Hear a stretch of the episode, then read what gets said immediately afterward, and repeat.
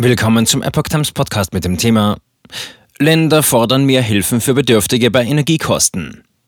Ein Artikel von Epoch Times vom 10. Februar 2022. Die Energieminister der Länder haben online getagt. Sie fordern vom Bund mehr Unterstützung für alle, die sich Strom und Gas kaum mehr leisten können. Die Energieminister der Länder haben angesichts der hohen Preise für Gas und Strom den Bund zu weiteren Hilfen für Bedürftige aufgefordert.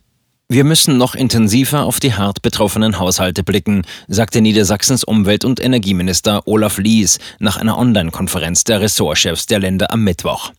Niedersachsen hat den Vorsitz in der Energieministerrunde. Aus seiner Sicht brauche es keine Lösung, mit der allen ein bisschen geholfen werde, sondern es müsse denen geholfen werden, die besonders betroffen seien. Die hohen Energiepreise seien gerade für einkommensschwache Haushalte eine Riesenbelastung. Der Bund hat bereits eine Einmalzahlung für Wohngeldempfänger auf den Weg gebracht.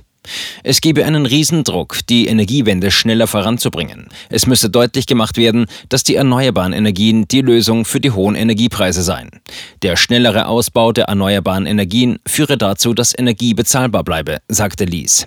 Dazu werde aber Gas als zentraler Teil zum Ausbau der erneuerbaren Energien noch benötigt. Diversität beim Import von Gas gefordert. Das darf uns nicht ein weiteres Mal passieren, dass vor dem Winter die Gasspeicher nur halb gefüllt sind, sagte Lies. Es müsse außerdem dafür gesorgt werden, dass es eine ausreichende Diversität beim Import von Gas gebe. Es müssten auch die Investitionen in Gaskraftwerke abgesichert werden. Wir werden einen enormen Zuwachs auch beim Thema Gaskraftwerke haben, sagte der SPD-Politiker. Die Energieminister der Länder wollen sich erneut am 30. März treffen. Linken Parteichefin Janine Wissler forderte einen Fahrplan zur Entlastung. Wir befinden uns mitten im Winter und für Menschen mit geringem Einkommen ist es bei den rasant steigenden Energiepreisen ein Wettlauf gegen die Zeit, ob sie sich das Heizen und das Licht in ihrer Wohnung weiterhin leisten können.